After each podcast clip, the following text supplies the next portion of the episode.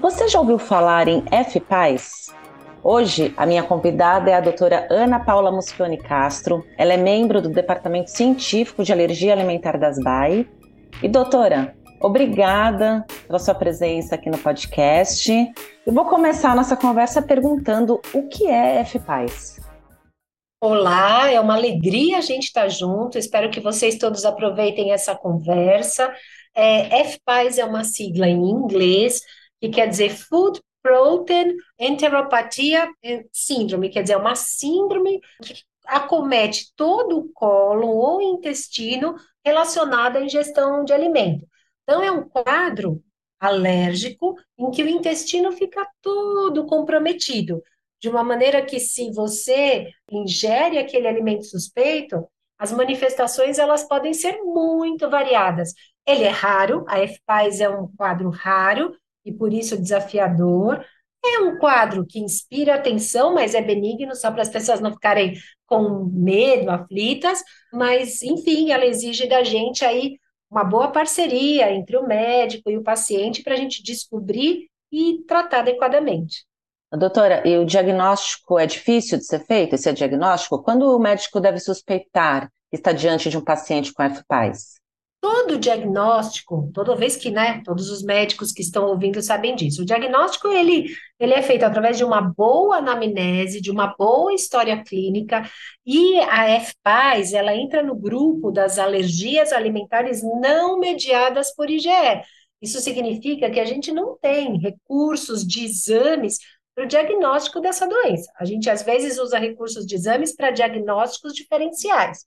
E como se constrói a FPAS? E aí, eh, Patrícia, vou pedir sua licença para a gente explicar que a gente pode ter essa FPAS de manifestação aguda e a FPAS de manifestação crônica, que, na verdade, às vezes parecem doenças que são diferentes.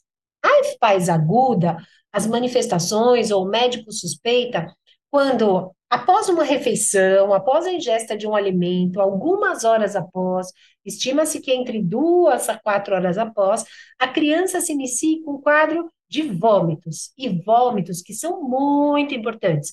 São vômitos que são caracterizados por vômitos em jato, muitos, em que a criança ela desidrata rapidamente e tem também um, um quadro que a gente chama de letargia, ela fica muito sonolenta. Eu sei que quando a gente vomita, a gente fica meio mal, se sente meio mal, mas é muito intenso, que às vezes dá a impressão que a criança está num choque, que ela desfalece, até desmaia, né? De fato, ao você perder bastante líquido, você pode ter esses sintomas, mas a gente precisa estar tá atento. Normalmente, a primeira vez, a família vai direto para o pronto-socorro. Quando chega no pronto-socorro, como é um quadro raro, o médico vai pensar nas outras coisas. Puxa, será uma infecção grave? Puxa, será um quadro, né, de septicemia? E aí o médico vai fazer as medidas apropriadas, vai fazer volume, volume por via endovenosa, às vezes até começa antibiótico e umas poucas horas o paciente já está bem, está melhor, acorda, se sente melhor. E aí acende a, a luz. Puxa, será? Né? E como eu suspeitam verdadeiramente, às vezes sem querer, numa outra introdução daquele mesmo alimento, o sintoma se repete. Então, é assim que o, que o diagnóstico da FPAS aguda, ele é pensado. A uhum. FPAS crônica, um pouquinho diferente. A gente tem, é, lembra que eu falei, é uma enterocolite. Eu tenho a parte final do, do intestino, o cólon comprometido, a parte do intestino delgado também, e, e, por ser mais crônico, se trata de uma diarreia, uma diarreia que tem produtos patológicos, que a gente fala, o paciente tem sangue nas fezes, muco nas fezes, dificuldade de ganho de peso, e ela está relacionada a um alimento, afinal, de novo, estamos falando de uma manifestação de alergia, mas os diagnósticos diferenciais aí, eles são enormes, vão desde doença inflamatória intestinal, passando por imunodeficiências, erros inatos do metabolismo, enfim, uma série de diagnósticos que a gente tem que pensar. Ô, doutora, e esses sintomas que a senhora acabou de citar, eles se diferenciam entre crianças e adultos? Ou é uma doença mais ligada à criança? É, esse ponto é super bom. O FPAS classicamente é descrito na população pediátrica. da primeira década de vida, segunda década de vida, e raramente descrito em adultos. Mas sim, a gente tem alguns casos para publicação, inclusive, né, quer dizer, casos mais raros, que, que já a gente já tem esses quadros em adultos, e muito relacionados a crustáceos, né, frutos do mar, alguns peixes, então a gente chama alimentos mais sólidos. E em crianças, já puxando né, o gancho, a gente tem pelo leite, pelo ovo, pelo peixe.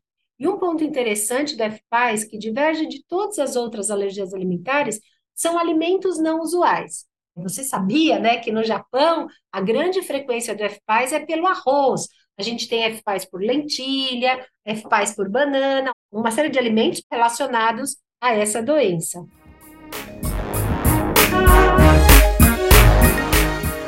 Doutora, e existe tratamento? Como é o tratamento da FPAS?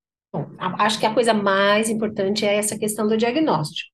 Uhum. E aí, para o diagnóstico, a gente às vezes tem que fazer testes de provocação, se você não tem certeza, são testes específicos, nos guias a gente encontra, são testes em que você tem o você traz o paciente para um ambiente seguro, você oferece o alimento, tem que esperar muitas horas, porque, lembra, eu falei, os sintomas são tardios, mas uma vez feito o diagnóstico, o tratamento é a exclusão daquele alimento. Alguns alimentos mais fáceis de excluir, sei lá, se você tem FPAs por banana, por lentilha, até porque eles são nutricionalmente menos importantes do que leite, ovo, ocorre que a, a hora que você vai fazer essa exclusão, existem também algumas particularidades do FPAS, que eu acho que são importantes para quem cuida e para quem tem um parente com. Em geral, para o FPAS, a gente faz a exclusão do alimento, mas a gente permite aqueles alimentos com traços, aqueles alimentos pode conter. Em geral, para os pacientes com FPAS, a gente mantém a dieta materna durante o aleitamento materno. Então, existem algumas benesses, algumas uh, algumas condutas que facilitam a qualidade de vida do paciente. Isso eu acho que é um ponto importante da gente ser ressaltado. Quando você pergunta para qual que é o tratamento, o tratamento é evitar. Mas é parte do tratamento também, Patrícia, a gente escolher ou ofertar um plano de ação. Todas as crianças, adolescentes que tiverem FPAs precisam de um plano de ação específico porque se eventualmente for ao pronto-socorro, já explico para esse serviço médico o que é essa, essa doença. E o tratamento do FPAS é hidratar, é coibir os vômitos através da ondazetrona, que é um medicamento conhecido para inibir os vômitos, que é completamente diferente do que aquele que a gente está acostumado para as outras manifestações de alergia alimentar. Doutora, e como a alergia alimentar, o FPAS também tende a e suavizando com o passar dos anos? É isso mesmo, essa aquisição de tolerância, que é o grande desejo, né, que a gente tem para os pacientes que têm alergia alimentar, ela acontece sim no FPAS. Só que ela é alimento dependente, então, por exemplo, o leite tende a ser mais precoce, o ovo na sequência, o peixe um pouco mais tardio. E esses alimentos mais singulares, a gente tem poucos estudos mostrando, mas, por exemplo, é, das leguminosas. Então, como eu falei, a, a lentilha, a ervilha, ela tende a é, demorar também um pouco mais. Outro ponto importante, aí a gente tem guias também produzidos internacionalmente, é a gente entender a reatividade cruzada de algumas dessas desses alimentos. Então, por exemplo, ah, eu tenho alergia ao FPAS para leite de vaca, talvez o, o uso do leite de soja não seja recomendado pela possibilidade de uma não é uma reatividade cruzada, mas uma concomitância de sintomas. Então, isso é um ponto importante. É, quando eu tenho uma criança com FPAS muito grave, a introdução de outros alimentos também segue uma sequência. Então, primeiro, por exemplo, essa criança teve um FPAS para leite, né? Uma criança de poucos meses, a hora que foi ofertar uma mamadeira, ela teve um FPAS. Você evita o leite, aí na hora da introdução da alimentação complementar, não existe um escalonamento em que você usa, você, por exemplo, a soja, você não, não coloca, mas aí você vai usando alimentos menos alergênicos, depois vai colocando os mais, os outros mais. Existe, então, certo cuidado nessa introdução alimentar, que, de novo, está acessível para os médicos nos guias de cuidado para FPAs disponíveis para todos nós. Qual é a diferença entre FPAs e alergia alimentar em si, tradicional, vamos dizer assim, né? Como a gente conhece. É, é, é, muito mais sobre a frequência, mas você vai me permitir a gente voltar aos conceitos básicos de alergia alimentar. Toda, toda vez que a gente falar esse paciente tem alergia alimentar, a gente está falando muito mais sobre o funcionamento do nosso corpo diante de um alimento do que uma manifestação clínica. O que, que eu quero dizer? Ah, esse paciente tem alergia alimentar, significa que se ele comer um alimento, o sistema imunológico vai fazer uma leitura inadequada e vai dizer para o corpo daquela pessoa, inimigo à vista. Então, é isso que define a alergia alimentar, é o grupo de reações a diversos alimentos com envolvimento do sistema imunológico. Essas reações, elas podem ser mediadas por vários, vários setores do sistema imunológico. Então, quando você fala assim, a ah, alergia mais tradicional, a gente entende como aquelas alergias que são ou mediadas por IgE, que são aquelas em que a gente faz o exame e a gente detecta a positividade, ou as alergias não mediadas por IgE, mas mais suaves, que comprometem só a porção final do intestino, como a proctocolite. A FPAS é uma alergia não IgE mediada, isso é clássico, mas ela comete todo o intestino, e é isso que traz esse caráter mais único dela e essa, e essa certa raridade da manifestação. Mas só para complicar um pouquinho a nossa história e trazer um pouco de tempero aí, alguns pacientes com FPAS, eles podem desenvolver o que a gente chama de FPAS atípica. Quer dizer, ele começa a contar a história de vida dele como um FPAS, mas ao longo deste caminho, e cerca de 40% a 50% dos pacientes acontece isso, ele se sensibiliza desta maneira mais tradicional. Ele faz essa IgE e aí ele acaba por acumular os dois sintomas, o FPAS e depois essa alergia que a gente chama de IgE mediada. Doutora, um paciente com FPAS pode ter uma anafilaxia? Isso pode, desde que ele ganhe um outro, uma outra caixinha aí, né? Então ele já ele tinha o FPAS, agora ele passa lá e fala: "Não, eu quero mais uma". Ele se sensibiliza, aí ele faz uma IgE e é isso que constrói esse chamado FPAS atípico. Né? E aí, mais ou menos 40% das crianças do FPAS agudo, esse dos vômitos, tem esse FPAS atípico. E aí ele pode sim ter uma anafilaxia.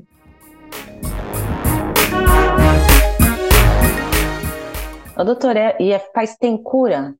FPAS tem cura. E aí ela, essa a cura, ela é a, essa aquisição de, de tolerância. E, de novo, como que eu sei que ele curou? Né? E o que, que os protocolos dizem? Bom, você detectou uma alergia àquele alimento, você entendeu que era um FPAS, é esse tipo de sintoma. Aí o ideal é que o paciente fique entre 12 a 18 meses sem nenhuma crise, e aí você pode fazer o teste de provocação. Você convida esse paciente para o consultório ou para o ambiente seguro, e aí você faz esse teste, é um teste diferente, em que você pode ofertar a porção inteira no intervalo pequeno. Hoje em dia, alguns serviços recomendam dividir em dois, em duas partes, faz uma pequena parte para não submeter o paciente a esse risco de ter esses vômitos, né? Você faz essa pequena parte e depois, caso seja negativo, você complementa. Mas, enfim, você vai fazer esse teste. Uma dica para os médicos que estão cuidando de pacientes assim: se for peixe, é mais tardio. Ainda falando do peixe, não é, não, não ocorre em 100% dos pacientes. Se eu tenho alergia a um peixe, eu vou ter a todos. Então, alguns pacientes com FPAS a peixe toleram outros tipos de peixe. Então, se aquela família gosta muito, ou se é um alimento acessível, às vezes vale a pena fazer essa, essa divisão. É praticamente um trabalho de detetive, né, doutora? Sim, querida, sim. E de um caso, usando a mesma analogia, não é um caso, é um caso mais misterioso. Não é um uhum. caso tão fácil. O detetive precisa ter um, um quê de Sherlock Holmes mesmo, porque os diagnósticos, os diagnósticos diferenciais, eles são muitos, né? E a gente precisa conhecer essa doença, por isso é importante a gente estar conversando sobre isso. Doutora, que medidas de acompanhamento e monitoramento são adequados para esses pacientes com FPAS ao longo do tempo, até chegar nessa, nessa fase, digamos, entre aspas, de cura? É. Então, o primeiro, o primeiro desafio, o primeiro marco é o diagnóstico. Então, a gente precisa estar atento, a gente precisa conhecer essa doença para fazer o diagnóstico e pensar. Segundo marco é essa exclusão e a oferta de um é, substituto, quando necessário, uh, adequado. Essa exclusão, ela uh, pode, como eu falei, contemplar os alimentos pode conter, então acho que é muito importante isso, discutir com o médico e o médico também permitir isso, né, avaliar, porque isso melhora muito a qualidade de vida. Terceiro marco, no caso dos pacientes que têm alergia a, por exemplo, leite, é a introdução da dieta suplementar, então, que outros alimentos e que ordem eu vou obedecer isso. O quarto marco é a gente ter um plano de emergência, né, que é diferente do, então não adianta a adrenalina, eu tenho que saber detectar e aí rapidamente usar andazetrona, fazer volume, esse, às vezes esse volume precisa ser endovenoso, então eu preciso ir para o pronto-socorro, e o quinto né, passo desses é, a partir de um tempo que eu estou é, assintomático, eu proceder essa, essa provocação. Então, realmente é uma jornada, é uma jornada em que a gente, como médico, tem que transmitir tranquilidade para a família, porque o cenário é um cenário assustador, eu acho que tem, tem que colocar esse adjetivo, e realmente são muitos vômitos e as pessoas ficam aterrorizadas, né? Porque realmente é algo assim muito diferente da gente ver. Mas não há, né, até a última vez que eu vi, não há nenhum registro de desfecho fatal, que é diferente, às vezes, de uma anafilaxia, né? Então, apesar de, de muito desconfortável, é, a gente tem aí uma evolução ok, né? Então, eu acho que é, é isso para transmitir um pouco de tranquilidade para as famílias, né? Inclusive, a doutora Ana Paula, ela indicou né, um artigo, para quem tiver interesse na leitura, vai ficar é, disponível na descrição desse episódio do podcast, e vale a pena a leitura, né, doutora? Quanto mais informação, mais diagnósticos e um tratamento adequado. Sabe que tem uma particularidade o FPAS, né? Apesar dele ser raro, graças a alguns pesquisadores internacionais, como a Ana Nova, que abraçou a causa, a gente tem muita, aquele professor Calbert, a gente tem muita documentação. Então, pelo menos isso para nos ajudar a todos os desafios é tem muitos guias, então eu vou também, que você falou, vou deixar um aí para as pessoas aproveitarem, tá bem? Doutora, quero agradecer muito a sua participação, uma verdadeira aula de faz hoje no podcast das BAI. Um beijo para todos, tá bom? Até a próxima.